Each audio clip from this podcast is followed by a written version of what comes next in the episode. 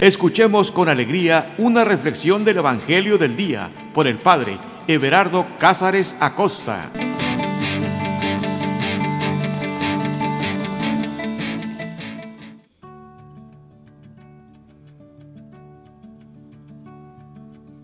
Carta de amor. La Sagrada Escritura es una carta de amor y no me cansaré de decirlo porque... porque es eso, una carta de amor. Es tan personal, tan, tan íntima, que definitivamente Dios sabe lo que pasa en nuestro corazón, Dios sabe lo que pasa en nuestro diario vivir, que no escatima el darnos consejos, aún para las cosas más simples como para las cosas más complicadas. Y no son solamente consejos, sino que es es darnos ánimo, darnos aliento, darnos esperanza, darnos fuerza, es, es alimento, es, es solidez, es, es Él el que se nos da. Es una carta de amor. Así como los enamorados se entregan con locura cuando escriben esas líneas, que escogen muy bien la palabra, es más, hasta cuidan de la caligrafía. Hay quienes hasta hacen dibujitos en las cartas. Dios, Dios no dibuja en el papel, Dios dibuja en el cielo, en el firmamento, en las estrellas, en las nubes. Pero ¿sabes? No son palabrerías. Wow, es que bastara solamente una línea para que nosotros la meditáramos y la lleváramos a nuestro corazón y esta transformara nuestra vida. A veces leyéndola, encontramos eso, un murmullo, un susurro de Dios. Y eso es más que suficiente para hacernos nuestro día. Y lo mismo sucede cuando nosotros le hablamos a Él. Es como los enamorados que a lo mejor en algún momento, cuando se ven, empiezan a hablar, hablar, hablar, hablar, hablar.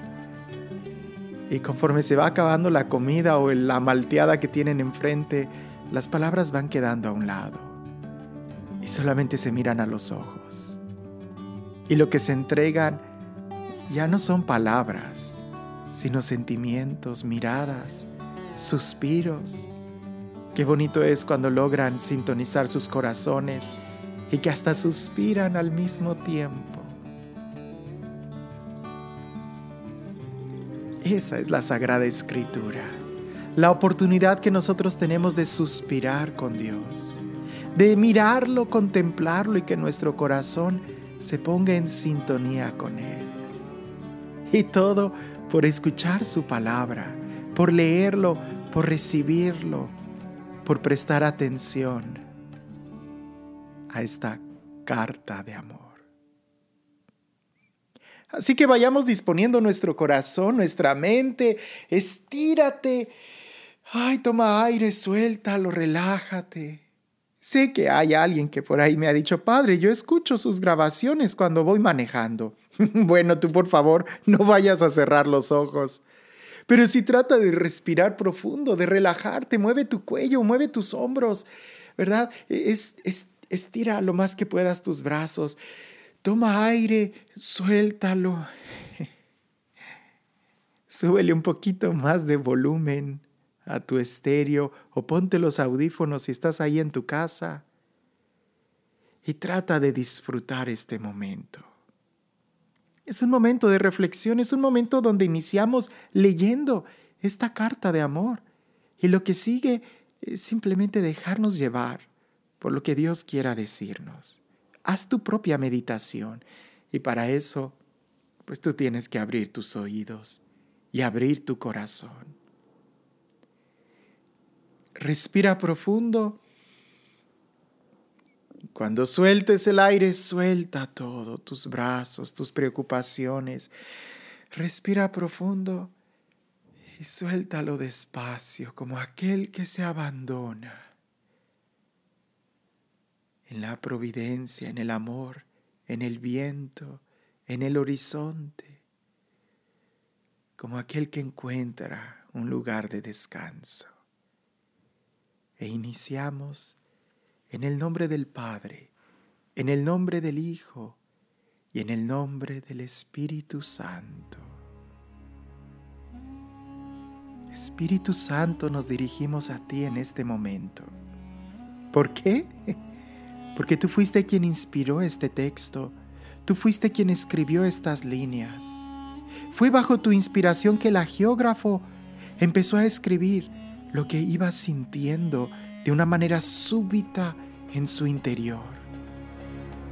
Espíritu Santo, tú deseas que este texto se lea también bajo tu inspiración y sé tú quien inspire nuestros oídos, nuestra atención, nuestras emociones, que cada célula de nuestro cuerpo esté en sintonía, deseando escuchar tu voz, deseando tener un encuentro contigo.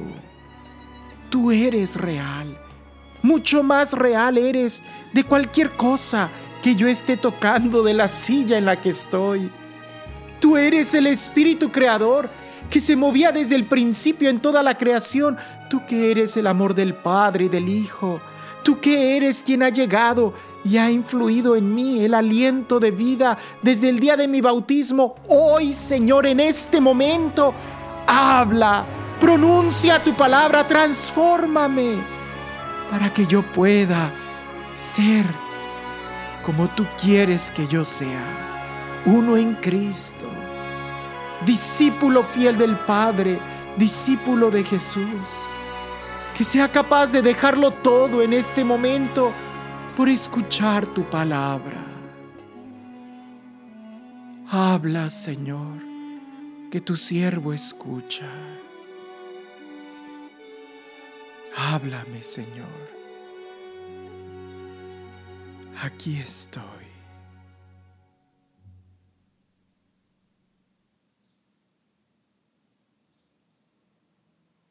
El texto que vamos a leer el día de hoy es Mateo capítulo 6, versículos del 9 al 15. Y lo voy a decir, ya es un texto que seguramente te sabes de memoria, así que abre tu Biblia y tenemos que leerlo juntos, porque siempre hay algo más que Dios puede decirnos. Es Mateo 6, versículos del 9 al 15. Así que respira profundo y vamos a leer con atención. Vosotros, en cambio, orad así. Padre nuestro, que estás en los cielos, santificado sea tu nombre. Venga tu reino. Hágase tu voluntad, como en el cielo, también en la tierra. Danos hoy nuestro pan cotidiano y perdónanos nuestras deudas, como también nosotros perdonamos a nuestros deudores. Y no nos pongas en tentación, sino líbranos del mal. Porque si le perdonáis a los hombres sus ofensas, también os perdonará vuestro Padre Celestial pero si no perdonáis a los hombres, tampoco vuestro Padre os perdonará vuestros pecados. Lo sé, ya no la sabemos de memoria. ¿Es la oración dominical o la que comúnmente llamamos la oración del Padre Nuestro? Porque precisamente inicia así. Padre nuestro que estás en los cielos, santificado no la sabemos de memoria, pero aquí lo interesante es qué es exactamente lo que Jesús quiere enseñarnos. Porque si prestamos atención, justamente en eh, un párrafo anterior, Jesús habla de que no charlemos mucho, de que no hablemos como aquellos hipócritas, ¿no? Que sus palabras dicen una cosa y su corazón está en otro lado. Entonces claro está que Jesús no nos va a enseñar un rezo más, Jesús no nos va a enseñar un salmo más. Lo que Jesús nos está enseñando en esta oración no es en realidad un rezo. No es en realidad algo que tengamos que repetir. Es bueno que lo, lo memoricemos y que lo repitamos para poder entender la profundidad de esto. Pero más que una oración, es un método de oración. Es más, más que un método de oración, es un estilo de vida. Porque si prestas atención a cada palabra, cada palabra es como el compromiso de alguien. Implica una forma de vivir. No es algo externo en donde nada más menciono los atributos de Dios. No. Sino que implica una relación. Pudiéramos decir, me dirijo a ti, Padre, que estás en los cielos, el creador del universo entero, quien merece toda la gloria y todo el honor. Bueno, e, ese tipo de oración no me compromete, ¿no? Simplemente estoy recitando lo que Dios es. Pero ya desde el momento en que digo, Padre nuestro, ya me estoy metiendo ahí como su hijo. Ya no solamente lo llamo como el Padre, sino Padre nuestro e implica todo un estilo de vida. Y solamente analizar estas dos frases, Padre nuestro, estas dos palabras, nos pudieran llevar semanas. ¿Qué va? Quizás toda nuestra vida el poder entenderlo. Porque si al, mismo Jesús cuando le preguntaron cuál es el mandamiento principal, él dijo amar a Dios y a tu prójimo, pues aquí está el, el decir Padre nuestro, es, es creer que Dios es mi Padre y yo soy su hijo. Y tengo que tener una relación de padre e hijo, pero también implica a mi hermano. Porque esta relación que yo tengo de padre e hijo es no solamente mía, sino también es de mi hermano, porque es padre nuestro, no es padre mío, mi papito, es padre nuestro. Y pudiéramos decir que el primer paso es reconocer que soy su hijo. Padre nuestro implica primero tener la actitud de decirle a Dios Abba, es decir, papito, padre mío. Pero una vez que yo maduro en esta relación de decirle a Él Padre y de mirarlo como Padre, no me quedo ahí, sino que abriendo los ojos me doy cuenta que es nuestro Padre. Entonces el que está al lado mío es también mi hermano. Entonces el que está al lado mío también es hijo de mi Padre. Y así como el Padre me ama, también ama a mi hermano. Y es Padre nuestro. ¿Quiénes, ¿Quiénes están implícitos en nuestro? todos, todos los que puedan pronunciar estas palabras y dirigirse a Dios como Padre. Fíjate, para poder creer, no, no, no creer, para poder experimentar que somos hijos de Dios, tenemos que aceptar al Hijo. Y el Hijo es Jesús. Él es el Hijo. Nosotros somos hijos en el Hijo. Somos hijos adoptivos. Y la única forma que yo tengo para poder ser hijo adoptivo es aceptar al Hijo, al único Hijo, a Jesús. Y si lo acepto, ¿cómo puedo aceptar a Jesús como como el Hijo del Padre, bueno, tengo que aceptarlo como mi Señor. Y eso implica aceptar todo lo que Él me dice. Y eso implica aceptar a mi hermano, perdonarlo, amarlo, servirlo. Porque así es como yo soy, como mi Padre. Es lo que Jesús nos ha estado diciendo en el Evangelio. Pero es interesante, yo te decía, en algún momento he reflexionado sobre la oración del Padre Nuestro en cada verso, ¿no? En cada, en cada renglón lo que significa. Hubo un momento en donde como que me desperté y dije, caray, es un método de oración. Es decir, aquí se nos propone cómo orar. Pero ahora que la vuelvo a leer, me doy cuenta que, que más bien es todo un estilo de vida no son solamente frases aisladas. No es tampoco particularmente un momento en el que yo vaya a orar o que me enseñe cómo orar, sino más bien me está enseñando a cómo vivir. Es todo un estilo de vida. Piensa por un momento en que esto es como el horario de una persona. Ah, eh, en la mañana se levanta, ¿verdad? Va a trabajar, regresa, come, ¿verdad? Pasa un tiempo con su familia y luego ya se dispone a dormir, eh, de manera muy general. Pues en la oración del Padre Nuestro está el horario de esa persona. Se levanta con actitud, Padre Nuestro, con una actitud de alabanza que estás en los cielos. a través de su trabajo lo santifica y a través de su trabajo también trabaja para construir el reino de Dios aquí, porque se le pide no solo con palabras, sino también con acciones. Y haciendo ese trabajo, quizás a media jornada ya está a punto de tirar la toalla y renunciar. Pero es ahí donde se abandona a Dios diciéndole que no se haga mi voluntad, sino la tuya. Así como Jesús, cuando está en el huerto de los olivos, que siente que es demasiado fuerte ese cáliz, que le dice, Padre, aparta de mí este cáliz, pero que no se haga mi voluntad, sino la tuya. Así también parece que esa persona cuando el sol le está pegándole, dice que no se haga mi voluntad, sino la tuya así como en el cielo que se haga aquí. Ya regresa a su casa, va a disponerse a comer el lonche, el, el pan, la comida, y eleva esa oración diciendo, danos hoy nuestro pan de cada día.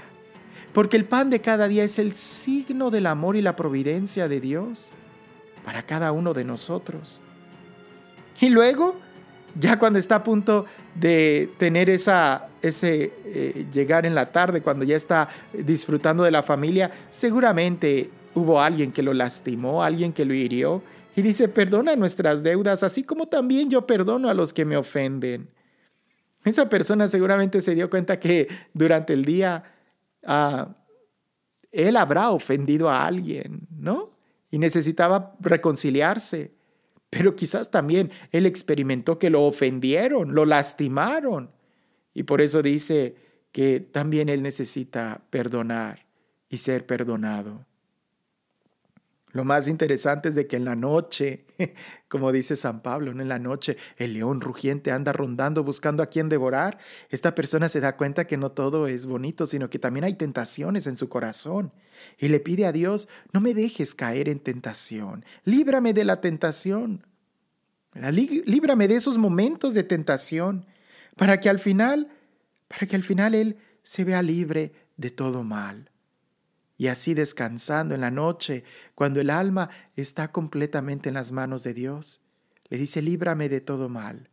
Y mañana volver a iniciar alabando a Dios como Padre. ¿Te das cuenta? Esta oración del Padre Nuestro implica toda la vida. Y es que esa es la única forma de orar, sin caer en una hipocresía. Cuando ponemos delante de Dios toda nuestra vida, toda nuestra jornada, todo lo que hacemos, nuestras preocupaciones, nuestros sueños, nuestros anhelos, nuestros cansancios, fatigas, alegrías, nuestras lágrimas, nuestras sonrisas, todo eso hay que ponerlo en las manos de Dios, presentárselo a Él en el momento en que estamos haciendo oración. De lo contrario, si dijéramos algo que no está respaldado por nuestra vida, pues es caer en el error del que Jesús nos advierte un párrafo anterior. No seáis hipócritas. ¿Cómo llamar a Dios Padre nuestro cuando yo no acepto a mi hermano, lo discrimino? Eso es ser hipócrita. Esa oración no solamente no es escuchada, sino que además me es arrebatada y me cansa, me agobia, me fatiga. ¿Por qué? Porque finjo. Yo sé que la oración es algo arduo. Es como ir al gimnasio, ¿no? Eh, tienes que esforzarte, tienes que insistir. Pero de la misma manera que tú vas al gimnasio y puedes disfrutar el momento en que estás haciendo ejercicio, puedes disfrutar incluso ese dolor que te duele cuando levantas las pesas o estás en la bicicleta y que ya después ya no puedes caminar. Así también en la oración. Así también en la oración hay un momento en donde, ay, tengo que orar, es ese momento de insistir, de, pero cuando estás orando lo disfrutas. Cuando no se disfruta es cuando se es hipócrita, cuando no estás verdaderamente ejerciendo o siendo honesto contigo mismo y estás fingiendo. Cuando finges ser alguien que no eres, aún en medio de una fiesta, te cansas te agobias, te fastidias. Pero cuando estás con amigos y puedes ser tú mismo, eres tú honesto contigo mismo, cuando no tienes que usar maquillaje, cuando no tienes que fingir, lo disfrutas. Así como en el gimnasio, lo disfrutas. Lo mismo sucede en, nuestro, en nuestra vida de oración. Se disfruta ese momento de encuentro, ese momento de romance, ese momento de estar a solas con Dios. Como te das cuenta, no solamente es de, de la frase Padre nuestro, sino todo, que está en los cielos. Y no seas iluso levantando los ojos y viendo las nubes y diciendo, ¿en qué, ¿en qué nube estará Dios? No, en, los cielos se refiere al lugar en donde Él está, en, en la gloria. No, lo, no sé qué palabra utilizar. En inglés es un poco más fácil, porque en inglés utilizamos dos palabras diferentes, ¿no? Heaven and y la palabra sky. Sky es el cielo donde las aves vuelan, donde están las nubes, y heaven es el lugar donde está Dios, el cielo. En español es la misma palabra, pero es, es diferente. Reconocer que Dios está en el cielo es reconocer que esto, esto que yo veo, esto que yo toco, es pequeño, es imperfecto, es una sombra. Allá donde está mi Padre yo quiero ir. Por eso lo reconozco y sé que está allá. Pero ese saber que está allá me debe de, dar la conciencia de que también está aquí, muy aquí. Entonces, ¿por qué digo que está allá y no aquí? No, Él está aquí y allá, pero allá es a donde yo quiero ir, al cielo. Si no fuera así, entonces no pudiera dirigirme a Él que está allá y no aquí. Si soy capaz de llamarlo, es porque Él está aquí y Él me escucha aquí donde yo estoy. Pero si confieso que Él está allá en el cielo, es porque allá es también donde yo quiero ir, donde yo estoy llamado a estar. Eso no me, no me saca de la posibilidad o de la necesidad de mi compromiso de vivir aquí como quiero vivir allá. Por eso santifico su nombre aquí. Y no solamente en el momento de la oración, no solamente diciendo santificado sea tu nombre, sino diciéndolo con toda mi vida, con honestidad, transparencia, en mi diario vivir. Mira, es como si dijera, santifica el nombre de Dios durante una hora. Bueno, ¿qué quiere decir? Que durante una hora vas a estar repitiendo, santificado sea tu nombre, santificado sea tu nombre, santificado sea tu nombre, sant Ay, no, eso es absurdo. Durante una hora, haz lo que debe de hacer un hijo de Dios. Y eso es santificar el nombre de Dios. Durante una hora vive como hijo de Dios. Haz lo que un hijo de Dios tendría que hacer, como lo hace un hijo de Dios. Y entonces sí, estaremos santificando el nombre de Dios.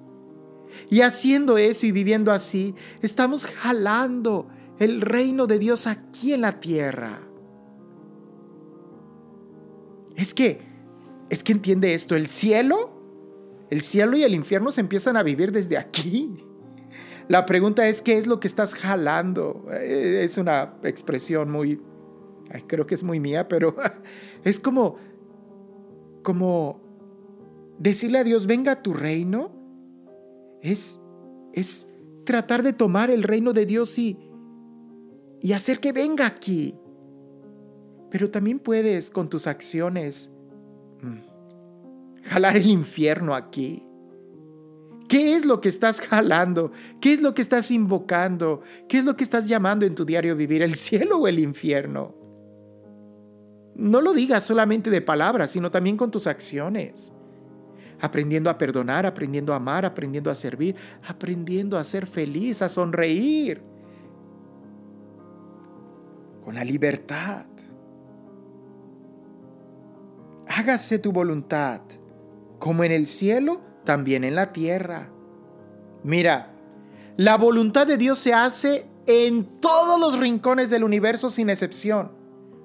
Bueno, sí, a excepción de un lugar a excepción de un lugar donde Dios le ha dado a esa persona el dominio y la libertad de hacer lo que quiera.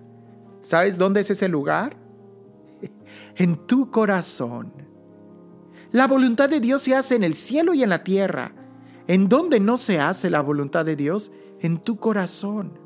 Ah, no, no me malinterpretes, vámonos despacio. Sí se puede hacer la voluntad de Dios en tu corazón. Si tú lo dejas, si tú lo buscas. Pero si tú no quieres, pues Dios no te va a obligar. Eso es algo de la grandeza de Dios. Que Dios pudiendo hacer todo, nos da la libertad de nosotros hacer lo que queramos. Porque Dios que nos ama, nos da la libertad. El amor implica la libertad. Por eso nosotros con la libertad que tenemos, debemos de emplearla para demostrarle que lo amamos. ¿Cómo? Haciendo su voluntad. Así como se hace en la tierra, así como se hace en el cielo, que así se haga en nuestro corazón. Y pareciese que entre el cielo y la tierra está nuestro corazón, porque también nosotros somos los que decidimos qué hacer aquí en la tierra. ¿Nos damos cuenta? Todo depende de Dios. Aún el pan que tenemos en la mesa depende de Dios. Por eso bendecir los alimentos o como alguien diría, dar gracias a Dios por los alimentos es reconocer su providencia, es reconocer que dependemos de Él. Te cuento un chiste. Cuentan que llega un señor, un granjero, a un, a un restaurante de esos que están a la orilla del camino. Él iba viajando. Y había ahí mucho granjero, había muchos señores rudos de campo, ¿no?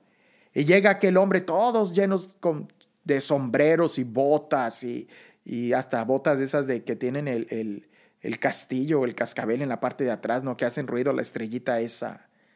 Y llega aquel hombre, pide de comer, se sienta y todo el mundo lo ve porque pues es un extranjero.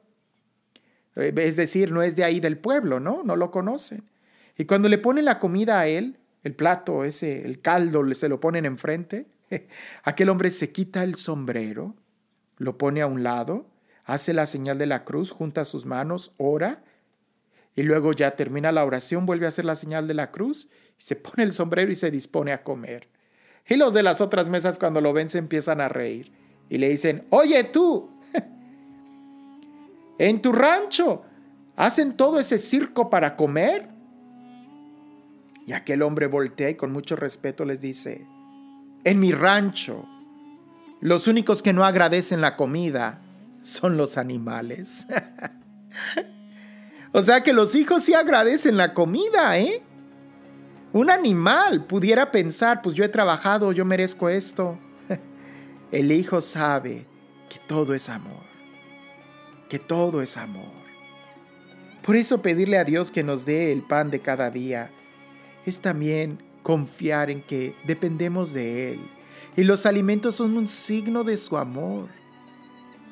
Un signo de su amor. Mira que si tú estás escuchando este audio por cualquier medio, ya sea por podcast, por, no sé, Facebook, YouTube, no sé, en la radio.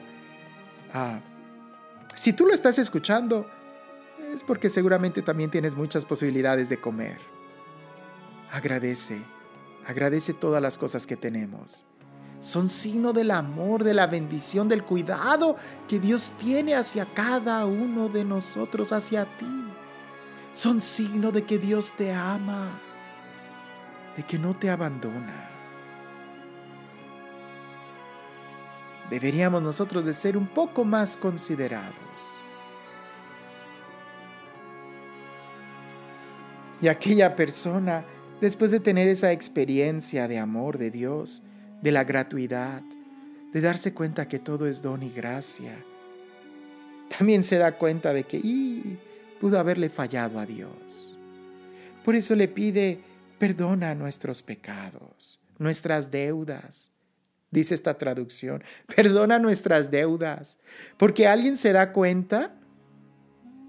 Fíjate qué bonito, después de que Él bendice los alimentos, esta persona se da cuenta que Dios es mucho más generoso y que Él está en deuda con Dios.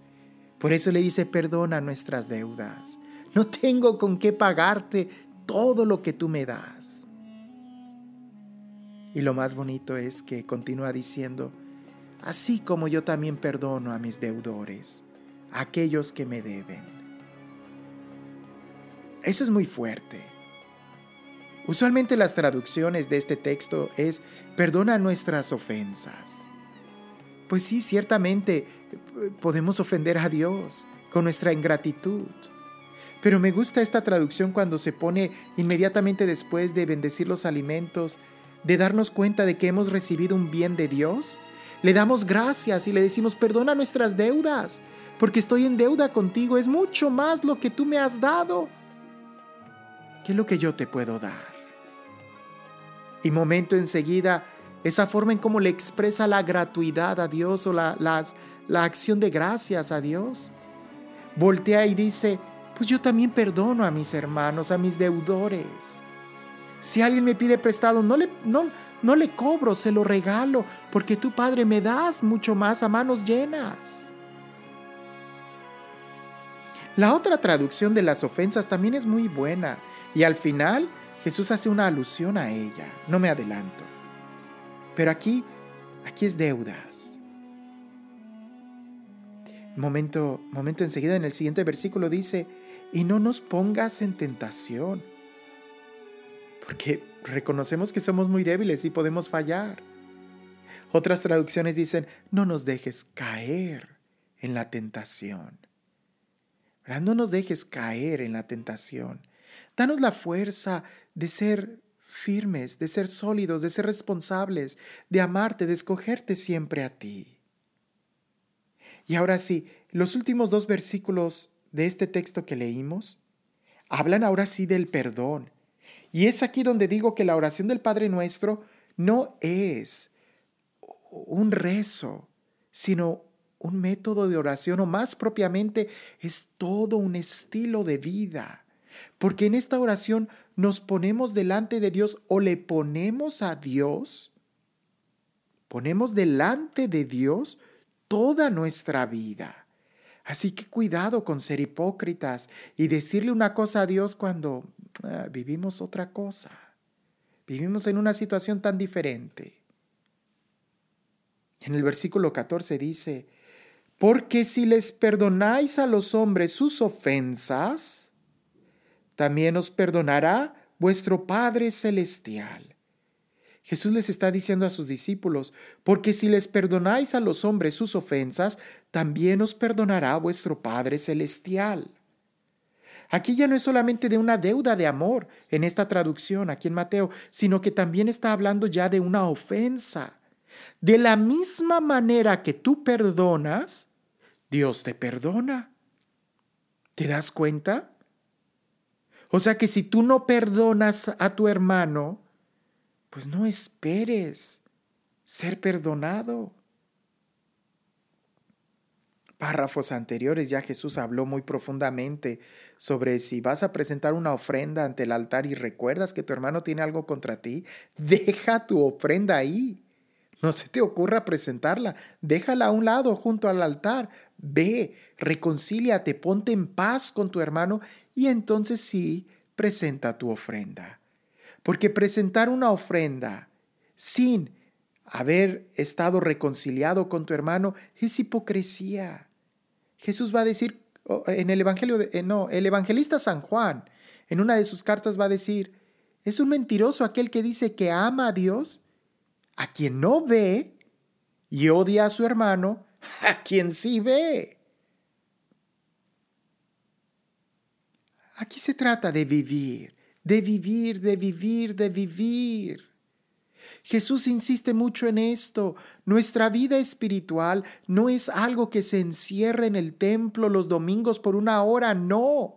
La vida en el espíritu es algo que abarca toda la existencia humana. La vida en el espíritu es precisamente vivir, teniendo las cosas espirituales como en primer lugar.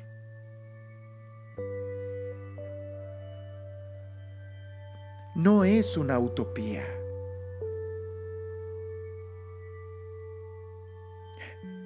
Fuera muy real y es muy ficticio y es muy falso pensar que el mundo es solamente material, egoísmo, placer, pleitos, rencillas, rencor.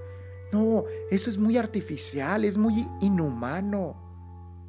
Lo más humano es vivir de esta manera como Jesús nos plantea, amando a Dios y amando al hermano, haciendo de nuestro sacrificio a Dios, de nuestra oración, todo un estilo de vida, presentando toda nuestra vida.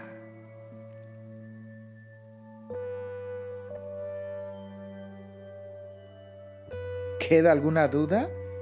En el versículo 15 Jesús dice, porque si no perdonáis a los hombres, tampoco vuestro Padre os perdonará vuestros pecados. Entonces, es una oración que compromete.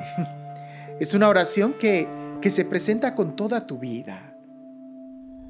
Es una oración que es también un examen de conciencia, de saber cómo estamos viviendo. Es una oración que nos debe de poner en sintonía con Dios. Es una oración que nos debe de hacer vibrar desde lo más profundo y saber cómo, cómo estoy viviendo. ¿Qué tan cristiano soy? ¿Qué tan feliz soy? ¿Qué tan pleno soy? ¿Qué tan profundo soy?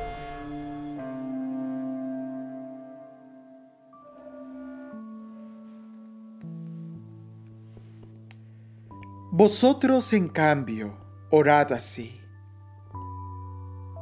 Padre nuestro, que estás en los cielos, santificado sea tu nombre, venga tu reino, hágase tu voluntad como en el cielo, también en la tierra.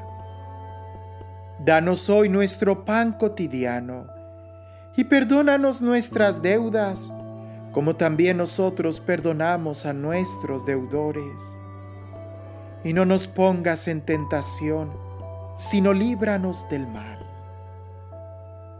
Porque si les perdonáis a los hombres sus ofensas, también os perdonará vuestro Padre Celestial.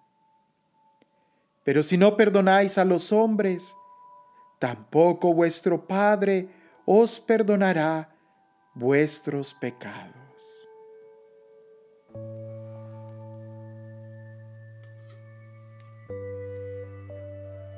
Te doy gracias, Señor, porque tú eres mi Padre, porque tú eres nuestro Padre. Te doy gracias porque todos los hombres son mis hermanos, hijos también tuyos. Te doy gracias porque viviendo esta realidad es donde soy libre de toda atadura, donde soy libre de todo miedo e inseguridad porque reconozco que tú estás en el cielo y estando allá me escuchas aquí. Es allá donde tú estás que yo quiero ir y por eso me esfuerzo santificando tu nombre y haciendo que tu voluntad se haga aquí y ahora. Te amo, Padre. Enséñame a yo también amar a mis hermanos, a poder alabarte y darte gracias por todo cuanto existe. Líbrame de toda tentación, de todo pecado, especialmente aquellos pecados de falta de confianza y falta de amor que me ensordecen y me apartan de ti y de mis hermanos. Que mi corazón sea más como el tuyo, capaz de amar, de perdonar de entregarme a los demás como tu Padre te entregas a mí. Gracias por tu amor.